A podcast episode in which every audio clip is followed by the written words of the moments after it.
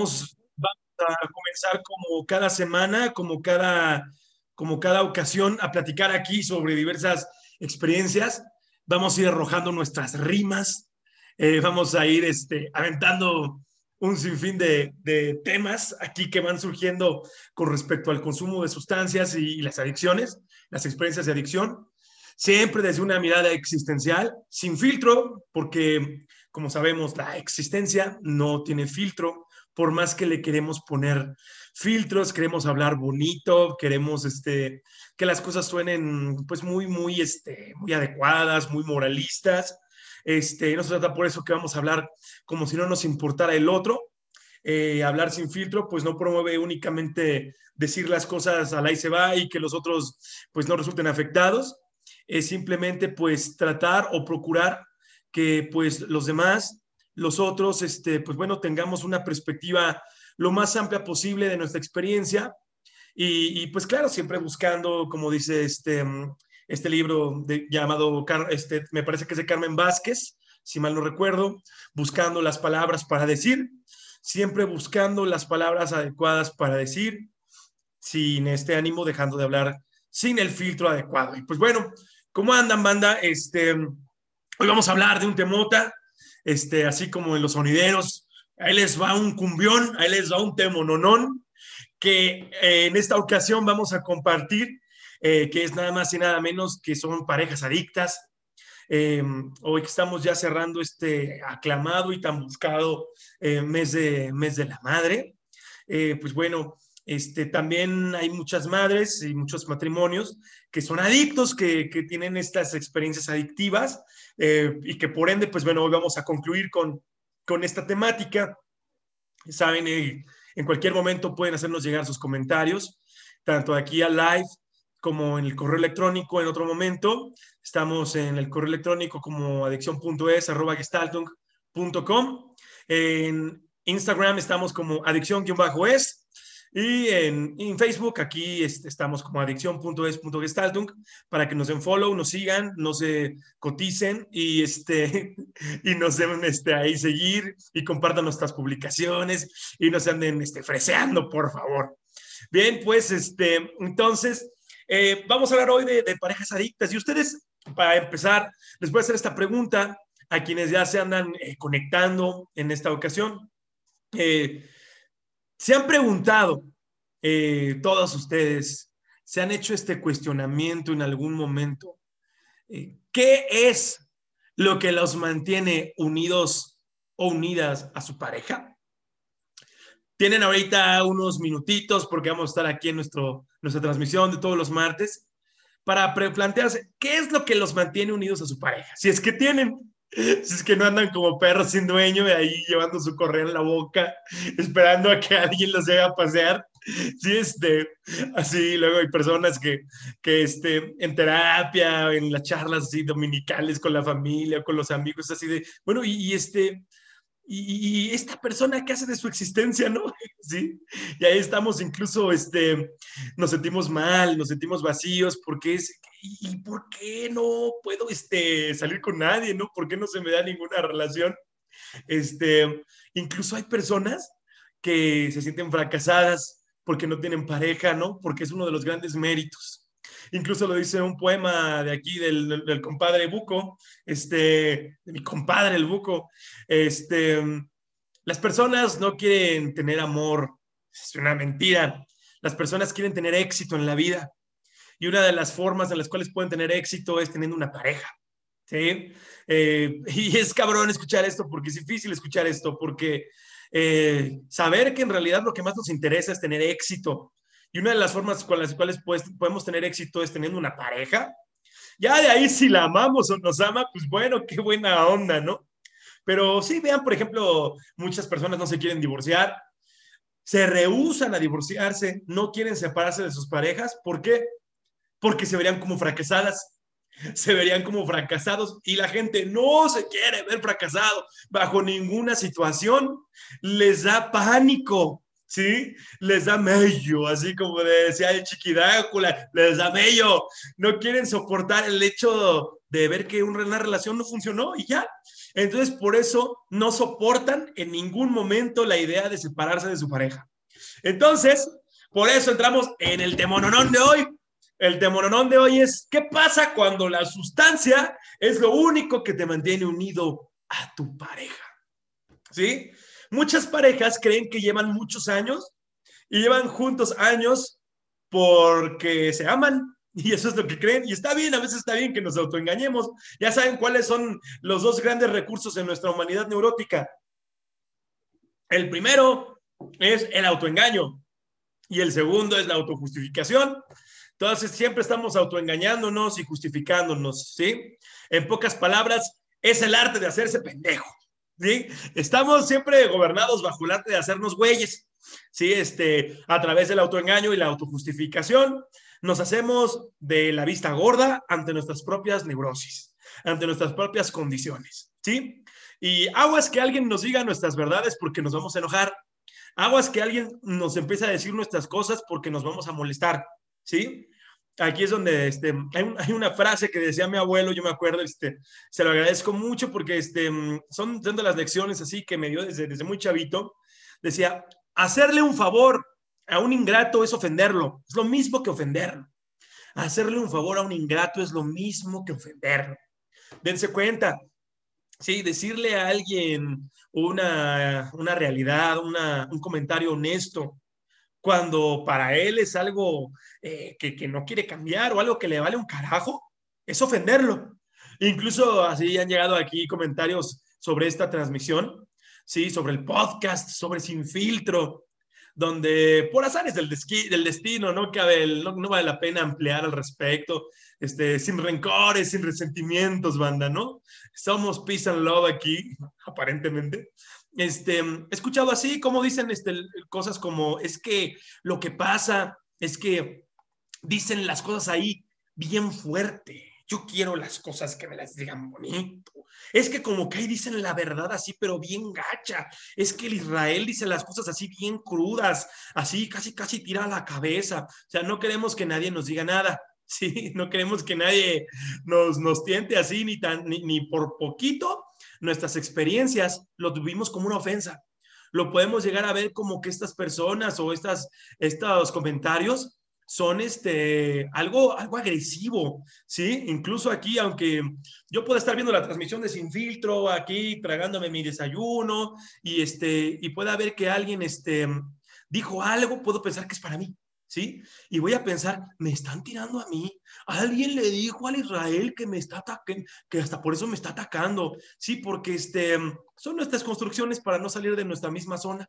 ¿sí? Este, la, la, aclamada y conocida zona de confort, ¿sí? Esta que se conoce en, el, en, los mundos populares como la famosa zona de confort. Y es bien, es válido, ¿eh? Es válido que a veces no queramos salir de ella, no es obligado salir de ella, como luego este, venden y promueven muchas corrientes como el coaching, la superación personal, la motivación. No, está bien, es válido que a veces la banda no, que no queramos salir de la zona de confort. Sí, este, porque también nuestro trabajo nos ha costado construirla, ¿sí? Eh, no ha sido cosa fácil poder construir una zona de confort. Entonces, este, pues por ende, no es cuestión eh, así que de papita quererla, quererla dejar, ¿sí? Porque le, le llegamos a, agarrar, eh, digámoslo, sabor y amor a nuestra neurosis. ¿Qué es la zona de confort? Pues digamos, pues nuestra neurosis y pues le agarramos sabor y ya no queremos dejarla porque pues hasta nos gusta, ¿sí? Le, le vamos agarrando un cariño que pues este, pues no queremos abandonarla. ¿Y en qué lo podemos traducir esto? Pues en sus parejas, ¿sí? Pues nuestra pareja es una zona de confort de alguna forma, ¿no? Todas las parejas que tenemos, las que hemos tenido a lo largo de nuestra vida, ya salvo, salvo que aquí quienes se la lleven campechano y tengan varias parejas a la vez, este, pero digámoslo bajo ahorita la visión de la normatividad de la monogamia, donde solamente estamos con una persona, pues este, digámoslo bajo este contexto, eh, todos tenemos una pareja que es nuestra zona de confort, así, digamos, dejémoslo ahí suavecito, ¿no? Eh, y entonces esta zona de confort, pues la hemos construido, le hemos invertido lana, le hemos invertido tiempo, la hemos llevado con nuestra familia, la hemos llevado con nuestros amigos, la hemos llevado con aquellos seres que son importantes para nosotros para que la conozcan. como para de la nada dejar esta zona de confort, o sea, no es cualquier cosa, o sea, no implica cuestiones sencillas, es una, es toda una renuncia que está bastante cabrona. Por ende, vamos a tratar de ayudarnos con uñas y dientes para no abandonar esta zona, es decir, pues bueno, toda la experiencia y todo lo que implica estar con esta persona. Porque una vez que una pareja entra al mundo, es decir, a mi mundo, se empieza a, a, esparcir así en todas mis relaciones. Entonces, de repente, dense cuenta cuando ustedes ya llevan mucho tiempo con una pareja, ya los empiezan a ver en un código binario, ya empiezan a verlos como si fueran los dos. Y ya de repente ustedes pueden ir a una fiesta familiar, pero si van solos es, ¿y dónde está tu fulana? ¿Y dónde está Perengana? ¿Y dónde está Juanito? ¿Y dónde está Pedrito? Porque es ya la pregunta de, ya te empiezo a cosificar con tu pareja. Ya te empiezo a cosificar en relación con. Entonces, me doy cuenta cómo mi pareja ya ha estado impactando tanto en mi mundo, mi pareja ya impacta tanto en el mundo relacional de mi familia, de mis amigos, de mi trabajo incluso, que ya hasta el mundo me ve raro, ya hasta el mundo me ve rara si no llego con él o con ella.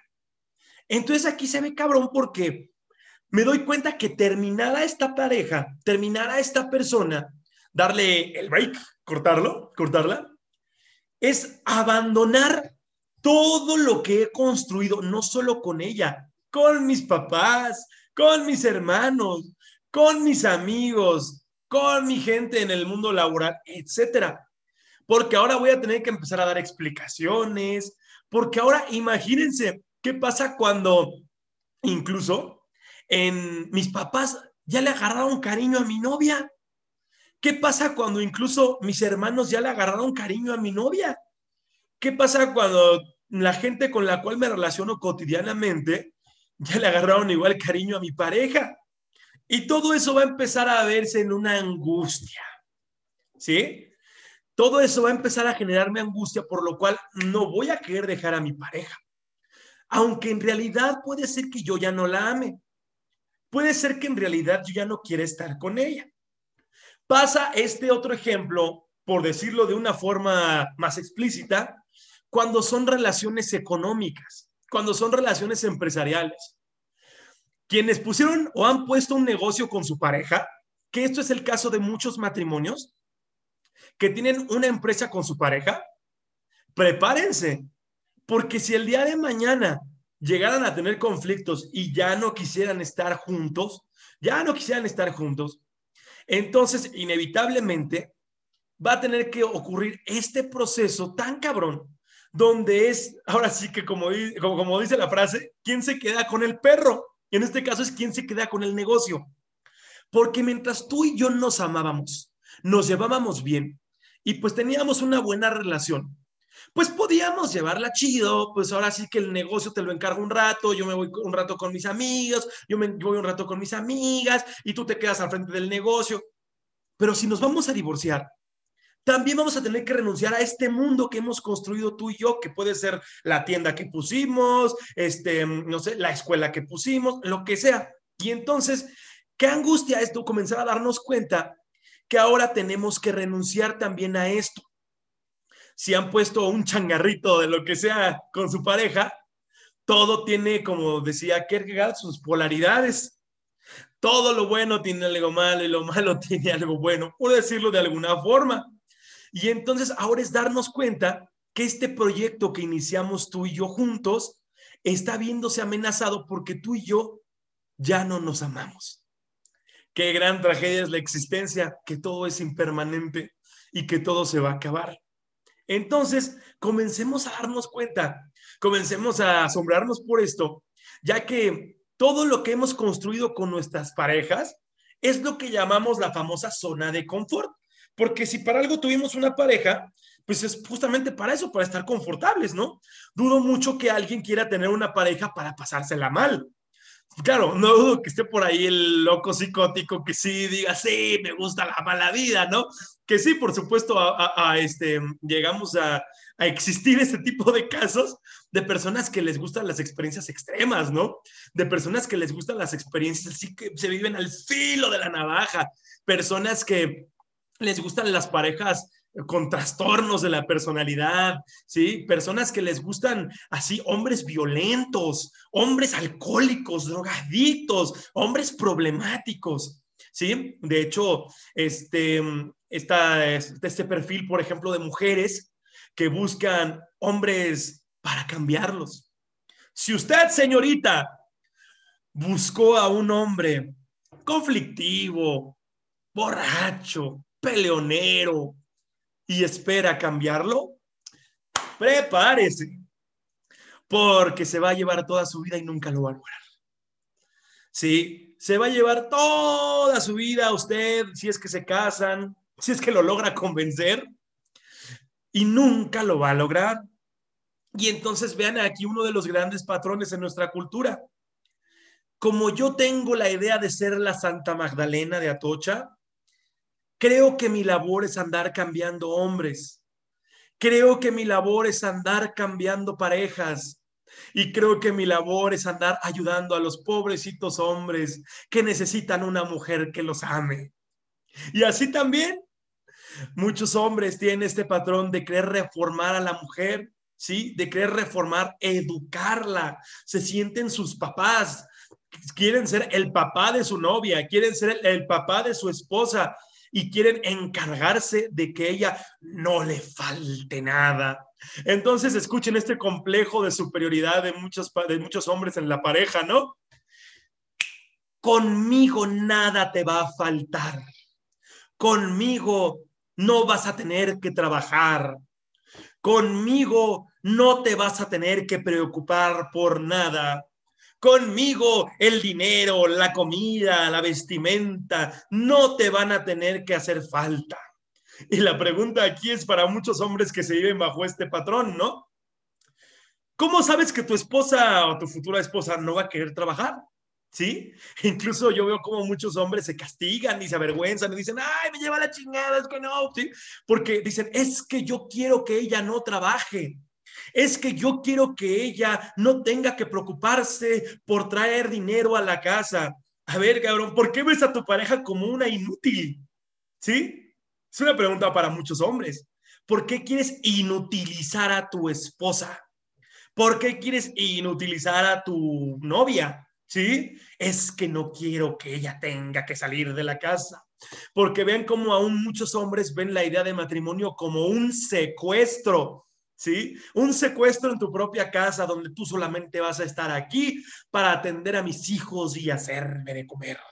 Y entonces son ideas que aún muchos hombres llegan a tener vigentes, donde es asombroso ver cómo consideran eh, la idea de matrimonio como, sí, tener a la mujer ahí para todo lo que él requiera y se le llegue a ofrecer. Y se sienten mal muchos hombres cuando no se lo pueden ofrecer, ¿sí? Es que yo no la puedo mantener. E incluso fracasan en muchas relaciones y hasta sabotean muchas relaciones porque es que yo no la puedo mantener. ¿Sí? ¿No? Entonces, si yo no la puedo mantener, ¿qué clase de pareja, qué clase de marido voy a ser? ¿Sí? Como si todos los matrimonios se basaran en eso. No dudo que hay matrimonios que sí, pero ¿serán todos? ¿Serán los más? En fin, em, continuando con esto. Entonces, pasará el tiempo y tenemos que entender una situación. Lo que ayer nos unió como matrimonio, mañana ya no nos va a unir. Porque no es lo mismo los tres mosqueteros que 40 años después, lo que, que 30 años, 20 años después. Entonces quizá tú y yo nos casamos a los 20, a los 25, y nos unió, nos unió una idea de poder estar juntos para crear un negocio tener un, hijo, dos, tres, y poder desarrollarnos juntos. Por ejemplo, hay parejas que juntos descubren el mundo económico, el mundo este, laboral. Hay, hay parejas que juntos van descubriendo los viajes, van conociendo el mundo, van saliendo del país, ambos van a hacer sus trámites de las visas, los pasaportes y festejan. Incluso vean las historias de Facebook, ¿no? Mi amor, contigo quiero conocer el mundo y comienzan a salir de viaje y se van a Europa, se van a Asia, se van a Norteamérica y se van a un sinfín de lugares porque van a descubrir esas partes juntos. También en la vida sexual hay muchas parejas que dicen, es que con él fue mi primera vez y con él aprendí a disfrutar mi vida sexual.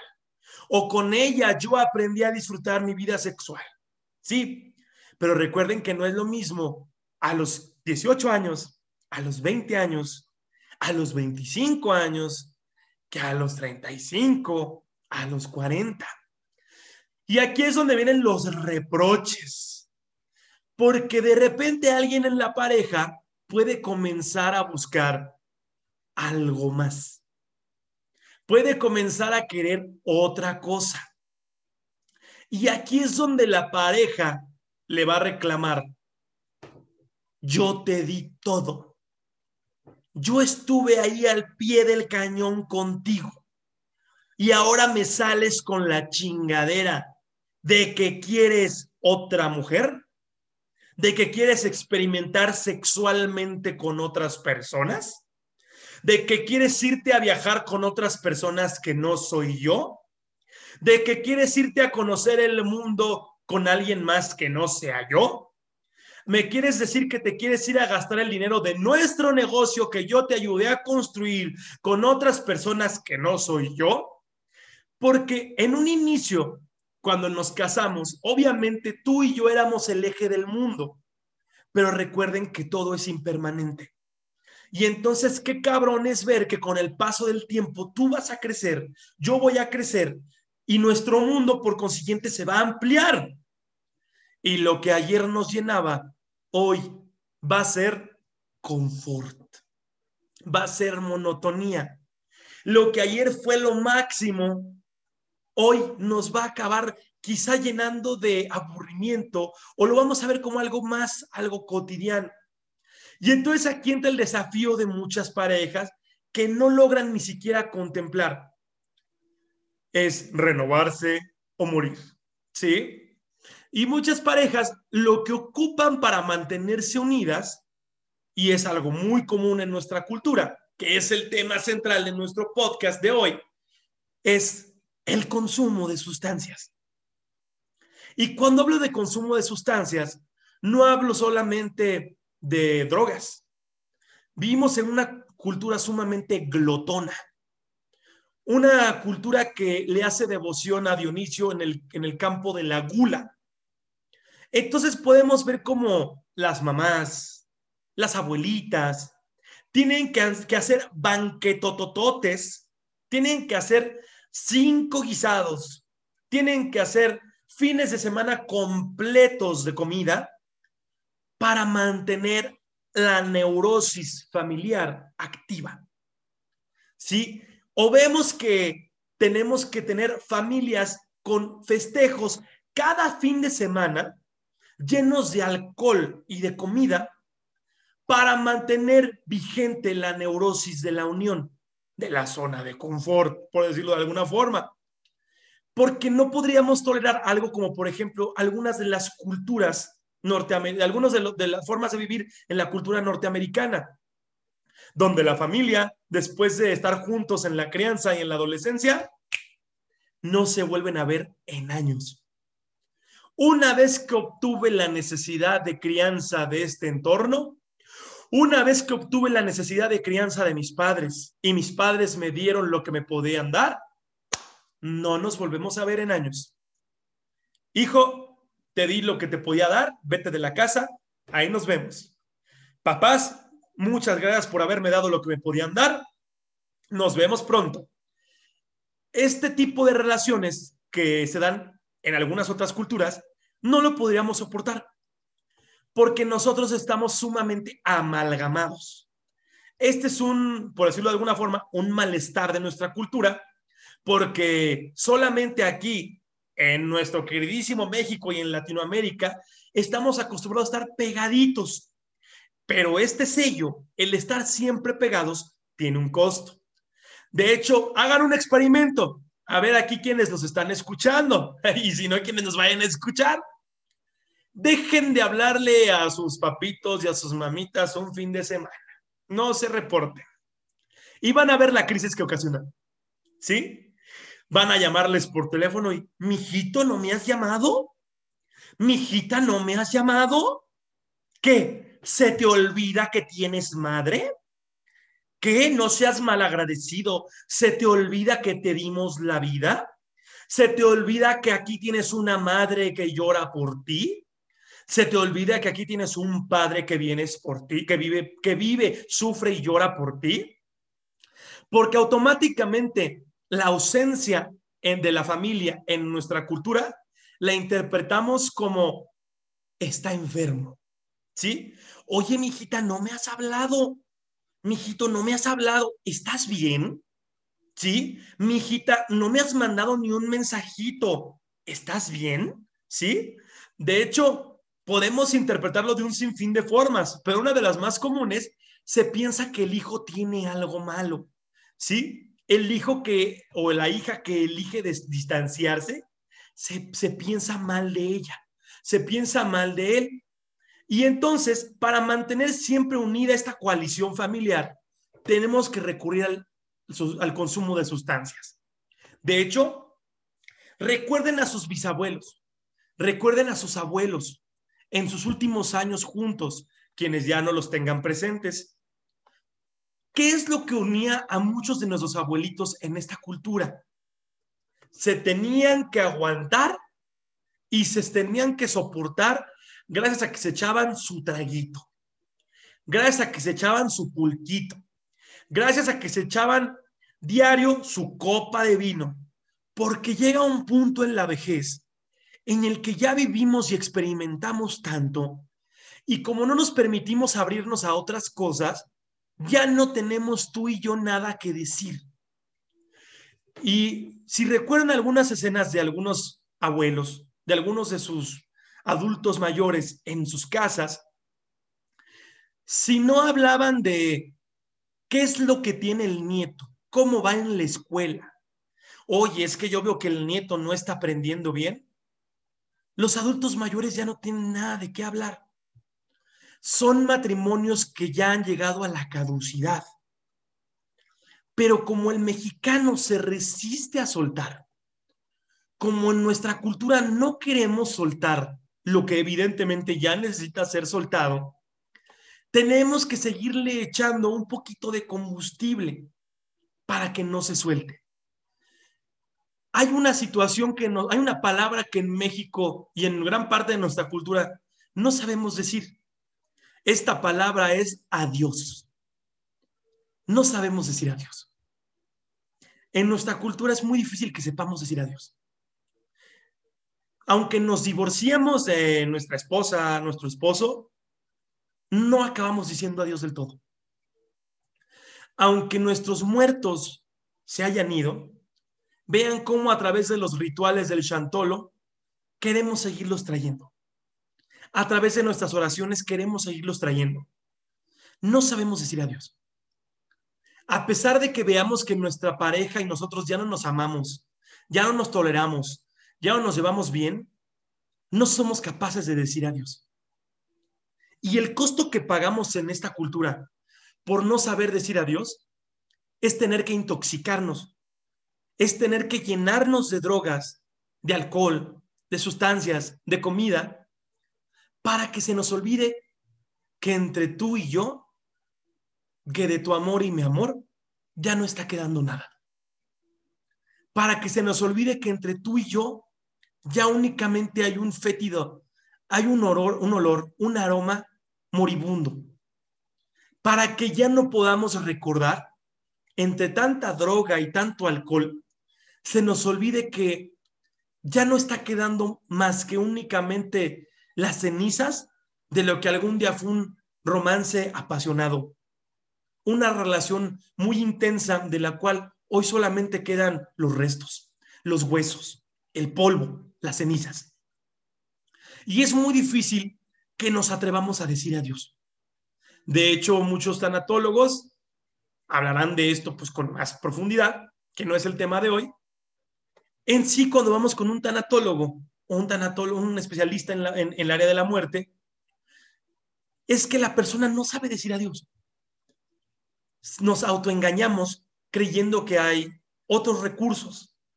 Vean, si hoy alguien de su familia les dijera que tiene un cáncer terminal, aparecería lo que dirían en las etapas del duelo de Kubler-Ross. De primera instancia, la negación. No, no puede ser, no puede tener cáncer. No, no, no, no, no se va a morir, no se va a morir. ¿Y qué pensarían? Échale ganas.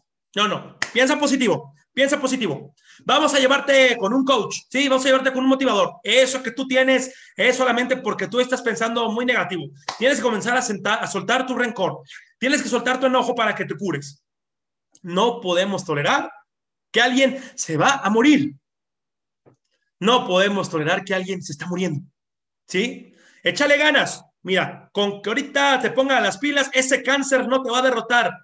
Con que ahorita te ponga las pilas, ese cáncer no va a poder contigo. Tú simplemente, este, no te permitas que nada te venza. Mira, tú eres chingón, ¿sí? O como le hacen los, los coaches, ¿no? Eres poderoso, ¿sí? Eres valioso, ¿sí? Tú eres capaz, tú eres una gran mujer, tú eres un gran hombre, ¿sí? Nada puede contigo. No, cabrón, te vas a morir. Y ojalá y lo aceptes. Y más vale que te quede claro. ¿Sí? Ojalá y te quede bien claro que te vas a morir. Y un día, si no es de un cáncer, si no es de un pinche cáncer terminal, va a ser de otra cosa.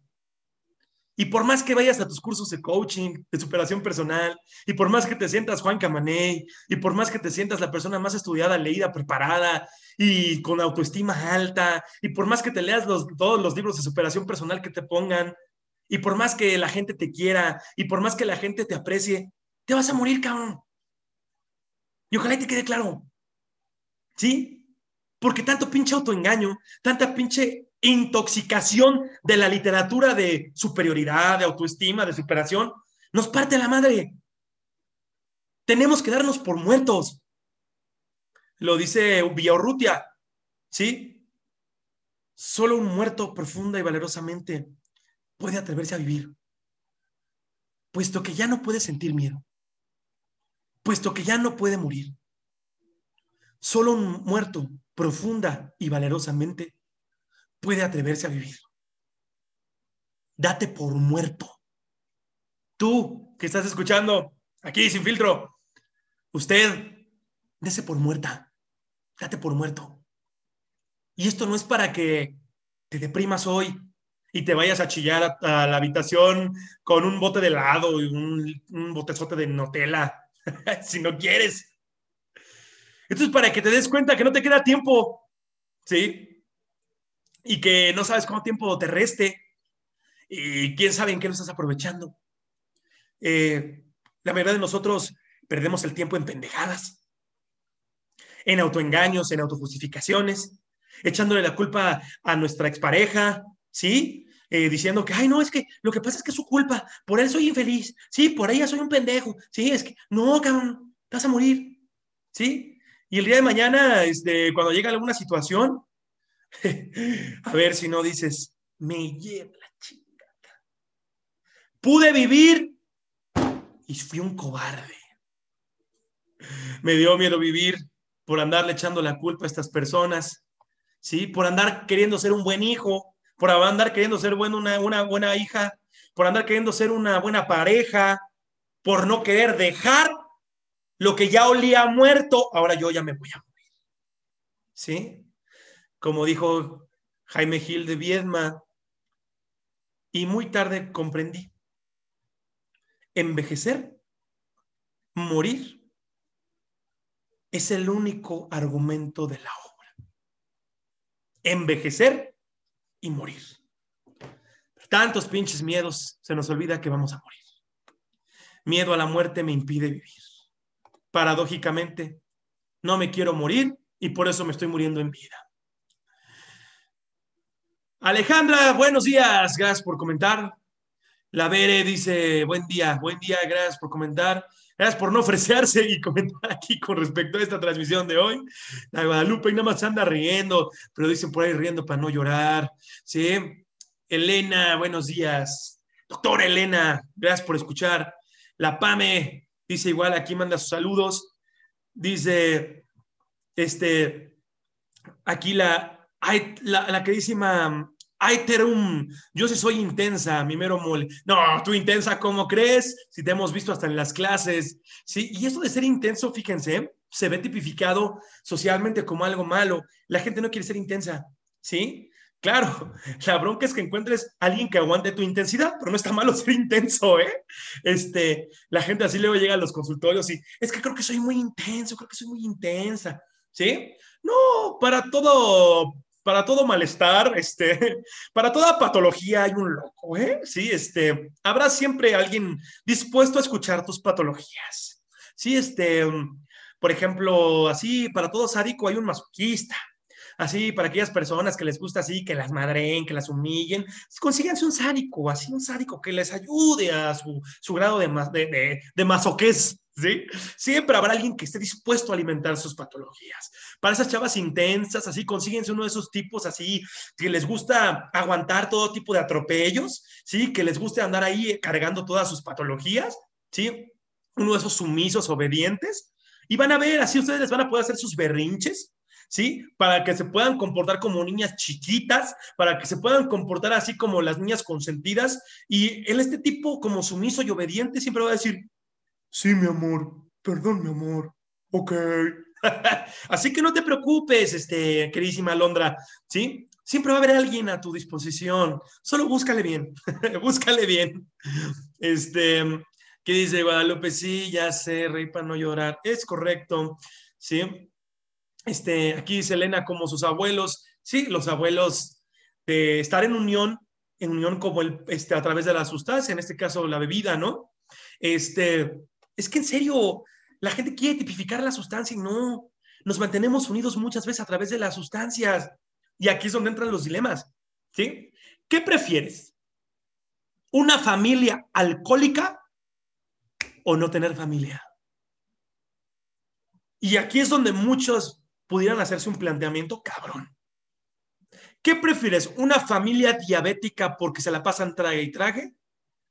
¿O no tener familia? ¿Sí?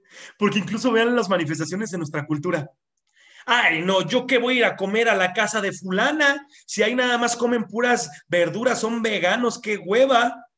Ah, pero sí voy a la casa de fulano, porque ahí, ahí dan bien rico de comer y dan chupe. Entonces, los precios de tener esta familia unida es tenerlos todos como cochinitos en engorda. ¿Estás dispuesto a pagar el precio? por tener la unión, adelante, paga el precio, ¿sí? Entonces vamos a ver cómo todos tenemos lo que elegimos, pero esa es la bronca existencial.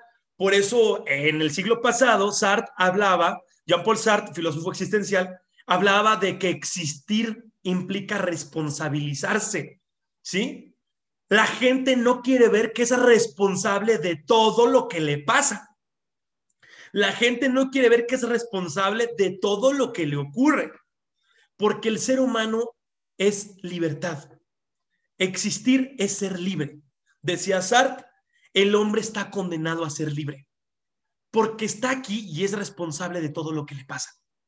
Yo soy responsable de todo lo que me ocurre. ¿Quiero tener pareja? Paga el precio de tener pareja. ¿Quieres tener familia? paga el precio de tener familia, responsabilízate, es decir, responde a. ¿Quieres tener hijos? Paga el precio de tener hijos, responde a tener hijos. Pero la mayoría de las personas en nuestra cultura que nada más es tener un hijo, ¡ay, qué bonito! Quiero tener familia, ¡ay, tengo, tengo familia! Quiero tener papá, ¡ay, tengo papá! Quiero mamá, ¡ay, quiero tener una mamá! No, una vez que ya eres un adulto, una vez que ya tienes tu conciencia de ser en el mundo, y quizá desde antes, ¿eh? Tú ya puedes elegir. ¿Para qué quieres tener papá? ¿Para qué quieres seguirte, seguirte vinculando con tu mamá? ¿Para qué quieres seguirte vinculando con tus hijos? ¿Para qué quieres seguirte vinculando con tus familiares? ¿Para qué quieres seguirte vinculando con tus amigos? Hace poco me invitaron a una reunión de la secundaria. ¿Para qué te quieres vincular con tus amigos de la secundaria? ¿Para qué te quieres vincular con tus amigos de la prepa? ¿Para qué se quieren vincular con tanta gente? Pero vean cómo vivimos bajo el código de la manada, ¿sí? Entre más amigos y más gente tengas, mejor, ¿sí? ¿Por qué nos guiamos aún bajo el código más es mejor en vez de calidad de relaciones? En fin, cada quien tendrá sus razones y serán las mejores, sin duda. Aquí dice, buenos días, Cris, hermanito. Buenos días, carnal. Gracias por estar por acá. Dice aquí Alondra, yo no tengo miedo a morir o decir adiós al mundo. Tengo miedo de la muerte de mis seres queridos, ¿sí? Eh, y aquí es donde entra esta premisa lacaniana, ¿no? Este, eh, esta premisa psicoanalítica, donde está tan cabrona la muerte que nos va matando a nosotros, porque cuando se lleva a alguien, nos arranca un pedazo. Pinche muerte es una cabrona que nos va matando poco a poco cuando se lleva un ser querido. Cuando ustedes se mueran, ustedes no van a estar presentes. Nuestra muerte es el único evento en nuestra existencia en el cual nosotros no vamos a estar presentes. ¿Sí? Nosotros no vamos a testificar ni a testiguar nuestra muerte. Es el único evento de nuestra vida en el cual no vamos a estar. Pero ¿qué creen? Sí van a estar todos los que nos, rodean. ¿Y qué creen? Nuestra muerte va a matar a otros. Y esto es de lo que está hablando la compañera, nuestra está, Alondra. Los otros se van a ir muriendo. Eh, dice aquí Elena, ya me anda llevando la fregada, así que hoy vivo lo que sea, ¿sí? Este, y, y esos son otros planteamientos. Cuando me doy cuenta que ya me estoy muriendo, ¿sí? ¿Para qué quiero cuidar tanto la vida? ¿O para qué quiero cuidarla? Es algo que no llegamos a entender ahorita en la cuestión de la vacuna del COVID, ¿sí? Ahorita ya vemos que ya están vacunados los adultos mayores y decimos, qué padre, ya están vacunados, personas de 70, 80 años, ya, sí, pero hay una cuestión que la, ciencia médica no le va a dar a los adultos mayores a través de una vacuna, la que quieran, la, gringa, la rusa, la, que quieran, no se las va a dar. Te puedo vacunar para que puedas vivir, pero no te puedo vacunar para que le encuentres el gusto a la vida. No te puedo vacunar para que tengas ganas de vivir. Eso no te lo da ninguna vacuna. Y aquí viene la problemática. Muchos adultos mayores no respetaron la cuarentena. Les valía un carajo. Y se contagiaron y murieron. Pero nosotros no entendemos que muchos adultos mayores querían morir. Ya estaban cansados de, vivir. Ya estaban fastidiados de estar vivos. Y dijeron, hay una pandemia, qué buena oportunidad. Una pandemia, excelente oportunidad. Porque como somos una cultura que aún se rehúsa al suicidio y a la eutanasia, imagínense, se abrió una posibilidad, una pandemia. Ya me puedo morir y voy a poder decir que fue por un virus, no fue por mi culpa. Pero desde hace mucho yo ya me quería morir porque no podemos escuchar nuevamente el adiós. Muchos adultos mayores ya se querían morir, pero es nuestra necedad y nuestro egoísmo de quererlos mantener con vida cuando ellos ya no quieren estar vivos. Somos egoístas, somos sumamente soberbios y queremos que el otro siga con vivo, siga con vida únicamente para nuestros fines. Esta pregunta es para todas las personas que tengan papás aún vivos y también que tengan ahí, no sé, quizá alguna persona con alguna dificultad de salud, ¿sí? ¿Hasta cuándo ustedes creen oportuno luchar por su vida? Y también para ustedes. Digamos que les dijeran que hoy tienen una enfermedad terminal. ¿Hasta cuándo sería oportuno luchar por su vida? Hay una alegoría que se hace en el libro de la Atlántida, de Taylor Caldwell, eh, donde el rey de la Atlántida, el emperador, está hablando con su hija Salustra y su hija Salustra le dice que, que se siga tratando para que pueda seguir eh, reinando un tiempo más. Y Salustra le dice, papá, por favor, cuídate, trátate para que puedas decir otro tiempo más aquí, tus, tus reinados, para que puedas ayudarnos un poco más. Y el emperador de la Atlántida le dice, hija, tanta vida cansa. Cuando llegues a mi edad entenderás que tanta vida mata. Estoy cansado de vivir. Ya no quiero seguirme tratando. Y la hija rompe en llanto porque se da cuenta que su, su padre ya no quiere seguir viviendo, a pesar de que tiene a los mejores médicos para que lo sigan tratando. Y toma conciencia de que es ella quien quiere que su padre siga con vida, pero su padre ya no quiere vivir. ¿Para qué queremos tener a adultos mayores, a padres conectados a máquinas? ¿Para qué queremos tener a nuestros familiares conectados a aparatos, con existencias nulificadas, indeseables, donde ellos ya no quieren seguir existiendo? Alejandra dice, o cuando un familiar cercano papá, mamá, hermanos, etcétera, te une a la familia externa una vez que fallece el familiar que te unía y adiós el vínculo. ¿Sí? Hay familiares que unen a la familia y cuando ellos fallecen ya no hay nada que hacer. La familia se desintegra. Y entonces, ¿qué hay que hacer? ¿Qué es lo que busca la familia? Tratar de unirse a capa y espada con sustancias, con drogas, con comida. Y aquí es un tema de otro podcast, cuando el familiar que unía antes a la familia desaparece, fallece, es muy común que para seguir uniendo a la familia aparezca un fenómeno para seguir uniendo a todos. Ahora alguien se va a enfermar. Y ahí es donde vemos que ahora, después de que el abuelito falleció, la abuelita falleció, un hijo se enferma y ahora la enfermedad une a la familia. Así de cabrón está nuestra necesidad por seguir unidos. Bien, pues el día de hoy, aquí vamos a dejar nuestra, transmisión de Sin Filtro. Recuerden que mañana tenemos eh, tribuna, como todos los miércoles, de 8 a 10, para soltar ahí nuestras rimas y nuestras patologías en la tribuna de 8 a 10. Em, recuerden que estamos en adicción.es, arroba gestaltum.com para sus correos electrónicos. Ahí cuéntenos su patología. Cuéntensela a quien más confianza le tengan. En Instagram estamos como adicción-es y en Facebook como adicción.es. Em, yo soy Israel Acosta, Jorge Israel Acosta Escorcia para servirle usted a Dios y al chamuco. Sí, recuerden, eh, el respeto a la patología ajena es la paz. Y nos vemos el próximo martes para seguir hablando aquí sin filtro. Cuídense mucho y bueno, nos vemos en la próxima. Hasta pronto.